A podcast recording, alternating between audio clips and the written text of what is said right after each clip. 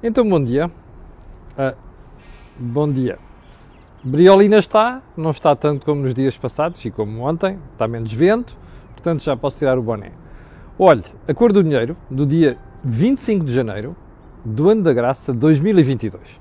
Estamos em plena reta final da campanha eleitoral e se você quiser ouvir uma análise uh, também é diferente da minha, é só verificar o dia D de ontem, feito por Miguel Morgado e pelo, pelo Vasco Rado. Está disponível online. Hoje, 18 horas, eu, Jorge Marrão e Joaquim Aguiar vamos fazer o mesmo, embora com perspectivas diferentes, no Think Tank, às 18 horas. Ainda esta semana, sexta-feira, pelas 12 horas, um, eu vou pôr depois aqui o link para se inscreverem. Temos o webinar do Corporate Vision, ou se quiser do Corporate Vision, referência na informação financeira e fiscal, uh, que nós vamos fazer na sexta-feira às 12 horas. E se você quiser participar, depois é só inscrever, vai ficar aqui disponível. Antes de irmos ao programa de hoje, lembro, se, lembro sempre, uh, como é devido aliás, que este canal tem uma parceria com a Prozis, o que significa quando for ao site fazer compras, na saída, lá no cupom promocional escreve Camilo e leva logo com desconto 10%, ok? Fora aquelas uh, promoções que divulgamos aqui semanalmente. Agora sim, vamos ao programa de hoje e vamos começar pelo período de ordem do dia, porque temos muito para falar. Um, eu sumarizo já o programa de hoje. A mudança de estratégia de António Costa. Vamos perceber a dimensão, vamos perceber o porquê e vamos perceber se faz sentido, ou seja, se vai atingir os objetivos pretendidos por António Costa. Mas também vamos falar de mais uma polémica que envolve Inês Souza Real do PAN, segundo a revista Visão, ok? Parece que Inês Souza Real não acautelou devidamente a sua exposição política, um, tendo em conta aquilo que é a praxis das empresas com que esteve envolvido. Bom, já não é novidade. Isto telhados de plástico é uma chatice, não é? Uh, Vamos então ao período de ordem do dia.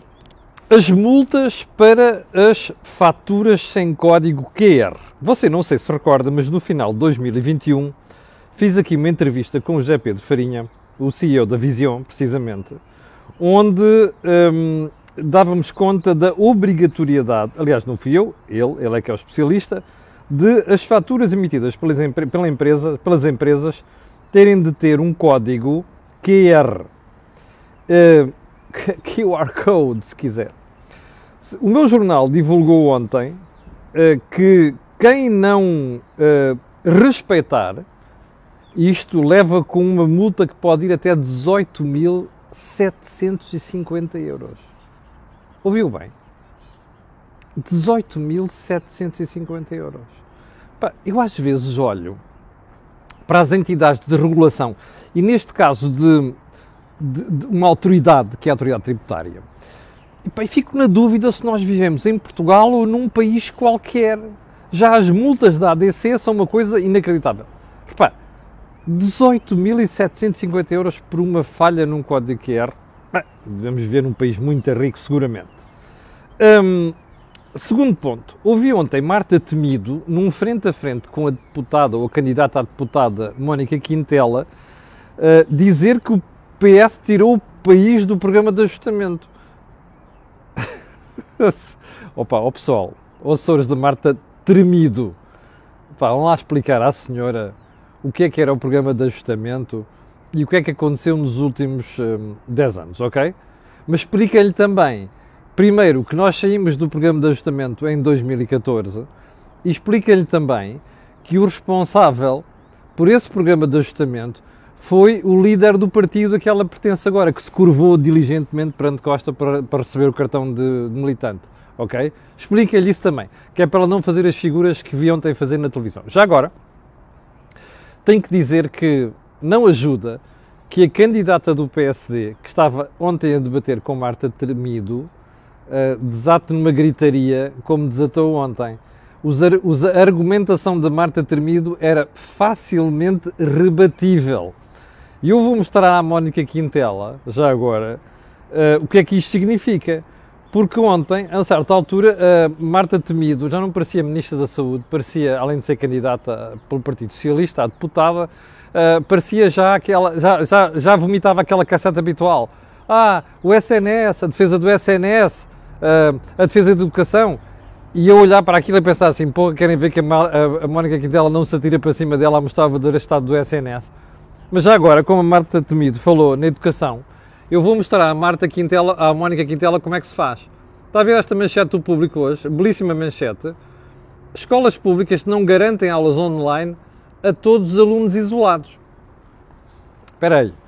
Esta é a mesma escola pública de fala a doutora Marta Temido, é isso? Ah, então vou-lhe recordar. Em março do ano passado, havia 1 milhão e 200 mil alunos sem computador. Ao que o Orçamento do Estado supostamente devia ter resolvido, não é? Mas não resolveu. Neste momento são 600 mil os alunos que continuam sem computador. Ah, eu sei que já estamos no fim da pandemia e se calhar com sorte já não volta a haver pandemia, mas isto põe a nu, expõe preto no branco as insuficiências do governo da doutora Marta Tremido, não é? Porque mostra as falhas que isto tem. Repare, escola pública. Não estamos a falar de colégios privados. Não estamos a falar de escolas privadas. Estamos a falar de alunos de famílias desfavorecidas. A doutora Marta Temido e o doutor António Costa sabem o que isto quer dizer? Sabem. São alunos que quase, famílias quase não conseguem pagar a internet em casa, quanto mais, de banda larga, quanto mais ter um laptop em cima da secretária, que muitas vezes é a mesa da cozinha. Está a perceber, doutora Marta Temido? Isto chama-se elevador social, que o socialismo que Vossa Excelência é intérprete não resolveu. Percebe? Você e, como a senhora dizia ontem, o António Costa. Parecia que era um empregado dela. O António Costa. Não há aqui primeiro-ministro. Não. É o António Costa. Porreiro, pá. Eu suspeito que é assim que a gente perde credibilidade no mercado. Mas pronto. Isto foi só para sossegar a doutora Marta Temido e a sua, e a sua conversa sobre educação e o SNS e o raio parta do socialismo. Bom, por falar em socialismo, desta vez vou falar de uma pessoa de que eu gosto bastante, que é a Luísa Salgueiro, que é Presidente da Câmara de Matosinhos e é também a Presidente da Associação Nacional de Municípios Portugueses. Eu gosto pessoalmente da Luísa. Aliás, conheço a família da Luísa, mas eu separo sempre aqui o meu conhecimento pessoal daquilo que é a minha função profissional. E a minha função profissional faz-me olhar para o que disse a Luísa Salgueiro ontem ao meu jornal eu ontem não tinha visto, confesso, mas uh, o, espectador diligentemente lembrou-me isto. E a Luísa Salgueiro diz assim: regionalização é irreversível, seja PS ou PSD a vencer as eleições. Pois eu tenho muita pena. Aliás, como sabe, uma das coisas que eu disse aqui várias vezes é que eu não voto em partidos que promovem regionalização. Eu acho que faz todo o sentido descentralizar. Portugal é um país muito centralizado, mas descentralizar é muito diferente de regionalizar regionalizar é criar órgãos novos num país que dista entre a costa e a fronteira com a Espanha escassos 200 km, percebe? E dali de cima, aqui abaixo, 600 km. Isto é, estás a, está a ver aqueles recreios em que os meninos, cada um tem a sua quintinha separado por 10 cm. Aqui parece a mesma coisa, portanto, eu não estou de acordo com a regionalização. E mais, eu acho que uh, Luísa Salgueiro se enganou, porque ela diz assim, regionalização inevitável. Ela enganou-se no termo. Ela devia ter dito assim: aumento de impostos é, é inevitável para pagar esta marmelada. Isto é que tá, eu sei que isto vai chegar aos ouvidos da Luísa Salgueiro e, portanto, fica este recado para, para a querida Luísa Salgueiro. Tenho muito, muita estima por ela. Uh, ponto seguinte. Ontem soubemos que a Galp aumentou em 16% o custo de carregamento de carros elétricos. Ah! Aqueles meus amigos que aqui há uns tempos me insultavam aqui, você está a perder o comboio do futuro e a combustão e os motores a combustão que você defende e não sei das quantas, olhe que a eletricidade é muito mais barata. É, é, faça as continhas e você vai descobrir que neste momento carregar carros elétricos aí em postos públicos ou fora de casa custa mais do que sustentar um carro a gasóleo, ok? Faça bem as continhas. É para você perceber, para aqueles ingênuos que achavam que desde a tributação dos governos até ao resto, isto ia ficar muito mais barato para o consumidor. Bom, adiante. Pico da inflação em Portugal. Uh, os analistas falam em 4%. 4% é pouco? Pense nisto, ok? Porque eu acho que a brincadeira pode ficar feia. Aliás, pode não. Vai mesmo ficar feia. Não só porque temos o aumento de grande preço. Não sei se você já reparou, já foi aos restaurantes. Já viu, em geral, já viu como os preços subiram? Ou não? Convém estar atento a isso. E já agora, por falar em inflação, vou-lhe mostrar aqui um gráficozinho. Isto aqui, o iPad deve estar com frio, porque isto... Bom, vou-lhe mostrar aqui um gráfico que foi publicado pelo jornal Economista, em Espanha. E isto que você vai ver aqui é o gráfico da taxa de inflação na Europa.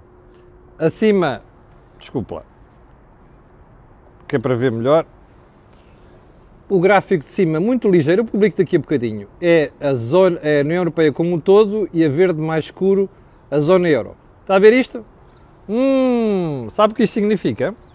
Além dos preços mais elevados, que se a brincadeira for mais temporário do que a Barbie pensava, se calhar vamos ter uh, aumento de juros na Europa. Hum? Esteja atento. Atenção, não estão a falar disto na campanha eleitoral, pois não. Pois é. Mas era isto que devíamos estar a conversar. E também um bocadinho mais da Europa. Bom, vamos então para. Ah, segundo ponto. Você lembra-se que aqui há umas duas semanas, quando eu estava a falar da TAP, disse-lhe que a TAP tinha capitais próprios negativos, ou seja, falência técnica. E perguntei porque é que o governo ou a senhora Christine Wegener não divulgava os capitais próprios da TAP, que eu suspeitava continuavam negativos, porque não apareciam nos relatórios e contas. Bom, a resposta já chegou. Eu estava a ver o, o jornal Eco de ontem e o Eco diz que a TAP já tem capitais próprios positivos. Mas depois comecei a percorrer a notícia e não vem lá o número. Porquê? Porque a empresa que deu a informação ao Eco não divulgou o número. Pergunta: isto é normal? Espera aí, você tem uma empresa com o valor estratégico que o nosso querido amigo Pedro Nuno Santos diz que tem. Uh, salva essa empresa com 3.200 para já milhões de euros, ok? Ou seja, salva essa empresa não, salva os criadores dessa empresa. Foi este, este é que é o ponto fundamental. Não esqueça, o governo protegeu os criadores oficiais da TAP, ok? Não foi mais nada, tinha feito.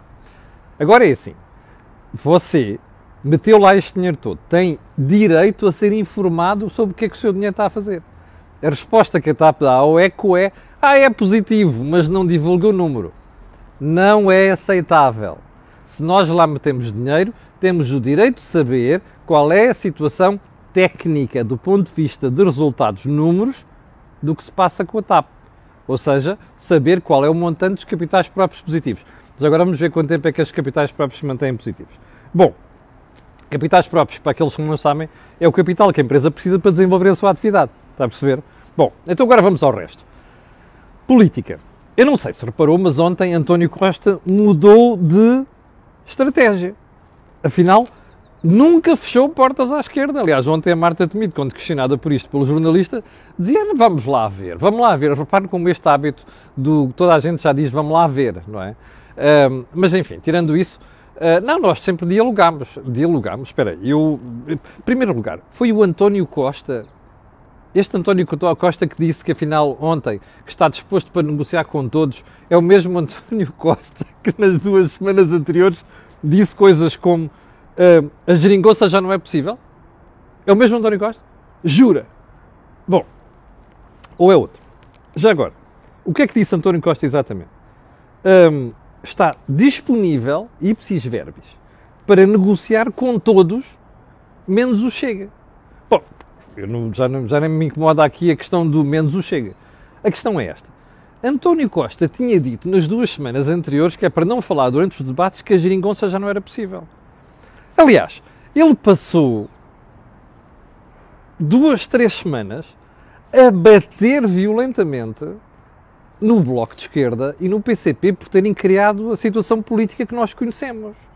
Aliás, notou-se no debate com Catarina Martins um ódio recalcado. Aliás, ele odeia a Catarina, como se viu ali.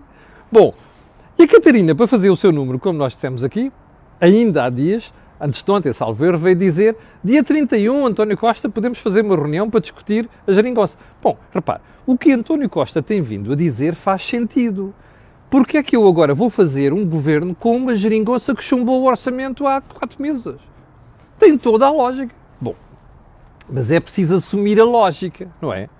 António Costa tentou cavalgar isto e de repente começou a perceber que as sondagens estavam a dar-lhe o piso a sair debaixo dos pés, com uma diferença de 10 pontos percentuais e neste momento é empate técnico, é o PSD à frente, é o PS um bocadinho atrás, afinal é o PS à frente, aliás, a malta das sondagens que se entenda, por favor. Mas pronto, de repente, diz assim, epá, caramba, estamos a perder terreno. E começam a procura, como sempre acontece nessas alturas, quando se começa a correr atrás do prejuízo, e quando se começa a tomar decisões acima do joelho, a gente vai a correr perguntar assim: mas afinal o que é que aconteceu? Então começaram as hipóteses. Ah, é você a hostilizar a extrema-esquerda. Ah, é você a dizer que era maioria absoluta. E a malta não gosta da maioria absoluta. Olha o Sócrates, que fez um excelente trabalho na sexta-feira para lhe lixar a maioria absoluta. Perdoem-me a expressão. É tudo. Olha, eu não sei o que é, mas há uma coisa que eu sei. Quando você é pouco claro para com o eleitorado, só se as pessoas forem estúpidas é que voltam em si. Porque, como você se recorda, nós andamos a dizer aqui há quatro semanas que ninguém sabe ao que vai António Costa. Rui Rio, embora com a minha crítica e de muita gente, já disse ao que vem. Eu vou negociar com o Partido Socialista. Eu estou disponível para apoiar o Partido Socialista se eles ganharem sem maioria absoluta. O que é que o PS vai fazer? Se eu tiver maioria, mas não for absoluta, vai-me apoiar a mim? António Costa não diz. António Costa depois não diz, diz só que, ai, não sei quê, a geringonça já não é possível. Mas depois não diz como vai governar. Como se recorda, diz, ainda ontem lhe falei nisto aqui, a certa altura diz, ah, até pode ser um governo na Lago Guterres, pelo amor de Deus, não é? Lembra-se Guterres, os mais novos não se lembram, mas façam lá um googlezinho que é para ver. Bom, e os limianos e Diaba 4. E mais a prestimosa e idiota colaboração de Marcelo Belo Souza quando era líder do PST. Em nome não sei quê, de entrar na moeda única e Diaba 4. Bom, isto não é nada. António Costa está a pagar o preço de não dar respostas ao, ao, eleitorado. E como eu já lhe disse aqui pelo menos cinco vezes, António Costa já disse uma coisa num dia e outra completamente no dia, no dia seguinte. Pergunta: as pessoas confiam num tipo assim? Parece aquele vendedor da banha da cobra ou daqueles carros em segunda mão que a gente não pode dar garantia a não ser até sair o portão do, de, da loja de venda, percebe? Porquê? Porque a malta não confia. Ora, o que está a acontecer é que o pessoal não confia em António Costa. Se António Costa quer tirar alguma ilação de tudo isto, não é a maioria absoluta. Embora eu, sinceramente, pelo amor de Deus, Maria absoluta António Costa, se ele já é um pretor agora, como eu costumo dizer, imagino que seria com a maioria absoluta. Bom, este é o problema de António Costa. Agora resolveu virar o bico ao prego. Bom, e a questão que eu tenho para colocar é esta. Você acha mesmo que o eleitorado vai correr atrás disto? Olha, eu acho que é tarde demais. António Costa já cometeu os erros que, que, que podia cometer em campanha. Não sei quem é que está a aconselhar. A campanha é má. A campanha está mal implementada. A estratégia é errada. E António Costa está a pagar o preço disso. Bom, isto vai provocar uh, o quê? Uma perda das eleições? Não sei. Sei que normalmente as eleições perdem-se assim até por outra coisa. Repare, quem está deste lado neste momento vai dizer assim: espera aí, mas ó, ó Sr. Primeiro-Ministro, se o senhor queria a geringonça e não fecha a porta à geringonça, então porquê é que ele não disse isto desde o início? É que você disse o contrário. Agora está a dizer o que? O contrário disso. Amanhã vai dizer o quê? Está a ver? Amanhã vai dizer o quê? Vai mudar outra vez o bico ao prego? Este é o problema fundamental. Eu percebo isto, António Costa, que era para ser a dizer daqui a uns dias, perder as eleições ou se correr mal, dizer assim: não, eu até manifestei a abertura para negociar com todos. Tirando o argumento da Catarina Martins, que vai dizer no dia 30 à noite, escreva aqui, Catarina Martins vai dizer no dia 30 à noite o seguinte: ah, desculpe, a culpa é de António Costa. Porque nós manifestámos sempre vontade de negociar à esquerda e aquele senhor disse que não. Percebe? Está a ver a jogada. António Costa está metido num molho de brócolos e a gente vai ver isso no dia 30. Bom, já agora uma coisa. O que é que você, como é que você qualifica um, um político que diz uma coisa ontem e outra hoje e amanhã vai dizer outra completamente diferente? É isso mesmo. Sem princípios.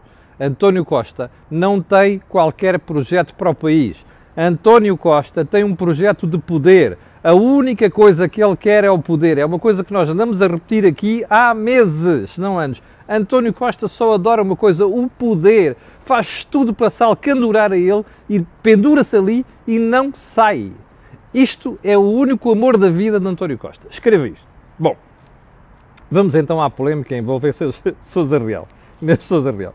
Parece que duas das empresas de que Inês Sousa Real foi sócia, andaram a pedir autorização para utilizar inseticidas proibidos pela lei ou que nocivos para, um, para o ambiente. Está na revista Visão, a informação não é minha, portanto não me venham chatear a mim. E parece também pediram para usar uma espécie de, uma subespécie de abelhas que vieram de fora, que dizes no, no, artigo que pode prejudicar aquilo que é a fauna portuguesa. Bom, eu só tenho uma pergunta para fazer. Se isto for verdade, eu vou repetir, se isto for verdade, como é que uma pessoa, líder de um partido que defende a natureza e tudo mais alguma coisa, se metem nestas alhadas? Percebe? Já não é só saber se são estufas ou são túneis de vento, percebe? já não é só atrapalhada de passar a cota para a sogra para depois esta passar para o marido, porque a lei não deixa passar dela para o marido, percebe? Que isto chama-se isto de simular um negócio, está a perceber? Depois disto tudo, ainda acontece uma situação vergonhosa como esta. Bom, aí a, a Visão andou a investigar e descobriu que duas, as páginas de Facebook destas duas empresas foram apagadas a dois dias de começar a campanha. Estas informações. Percebe? Não sou eu que digo, é a revista Visão. Bom, se isto for verdade, a pergunta que qualquer português comezinho pode fazer é esta: espera aí, mas não tinham nada a esconder, porque é que apagaram? E parece também que a visão foi ouvir uh, as empresas. E a resposta foi: já demos todas as informações que podíamos dar. Olha, eu, quanto a isto, só tenho uma coisa a dizer. Se eu alguma vez tivesse dúvida da falta de seriedade das propostas políticas do PAN, algumas delas, ok? E se eu alguma vez tivesse uh, uh, dúvidas sobre uh, a qualidade de quem dirige o PAN, eu tê-las ia perdido. Isto é um escândalo, percebe? Isto é uma vergonha. E já agora uma coisa: estes urbaninhos que não conhecem a vida real, nem conhecem o campo e que andam a propor aí as coisas mais canifobéticas quando eu dizia quando era miúdo, estejam atentos a uma coisa. Estão a dizer às pessoas, entre outras coisas, que vão revolucionar o mundo da energia, percebe? E estão a contribuir para que você pague cada vez preços mais elevados de energia. Andam para aí a propor coisas sem a noção mínima do que estão a propor e sem dizer às pessoas assim: isto vai sair do seu bolso, ok? Já agora por mudar um bocadinho uh, a agulha ao que, está, ao que, está, que se passa aqui com esta história da visão. Mas olha, vá ver a visão, está lá tudo explicadinho. Bem, uh, só mais uma pergunta, porque houve aí uma pessoa da cultura que me escreveu ontem e perguntou o seguinte: Você falou, Salver, na segunda-feira, exatamente, falei daqueles rapazinhos e rapazinhas que, da cultura que foram para lá fazer um figurete à frente do Primeiro-Ministro, ou Costa isto, socialismo aquilo, ai de nós, não sei quantas. Só uma coisa o, a Maria do Céu Guerra, que acho que foi a Maria do Céu Guerra que lá esteve, mais o Walter Mãe, já analisaram o que é que o PS andou a fazer e o governo do setor da cultura? Já. E dos espetáculos? Ah, é só o quê? É só os escritores que conta? A cultura é mais do que isso. Já analisaram isso? Não. Já falaram com o Álvaro Covões? Que é para perceber o que é que se passa no, no setor dos espetáculos? Acha que o governo teve um contributo interessante para esta área? Acha que protegeu esta malta? a pergunta fica feita. Estes senhores são os freteiros, não tem outra, outra, outro nome, freteiros do pior nível, fazem estas figuras, percebe, sem ter a coragem de denunciar a pouca vergonha que foi a atuação do governo do setor da cultura. E vem fazer aquelas, aquelas, aqueles figuretes. Bom, vamos a frase da semana, uh, que estavam no, apareceram no, no, no jornal e de ontem, e eu vou-lhe mostrar que é para não haver qualquer dúvida. É da Ossanda Liber, que está aqui em baixo, que é vice-presidente do Partido Aliança. Eu vi aqui há umas semanas num vídeo na RTP a dar uma coça monumental no jornalista, começou por dizer assim: Ah, uh, Portugal é um país racista. E ela disse: Acha? Eu não acho nada. E depois explicou. Aquela coisa do Portugal é um país racista, que é aquela cultura woke hoje em dia, está a perceber? Bem, então diz assim a, a, a Sandra. Um, o Bloco de Esquerda instrumentaliza o racismo para fins políticos. Jura? Olha, se calhar, você vai ver que não tarda nada, o Mamadou Ba vai, dispa vai disparar sobre esta senhora. E diz mais. um, nunca vi o facto de ser negra como um handicap. Bem pelo contrário.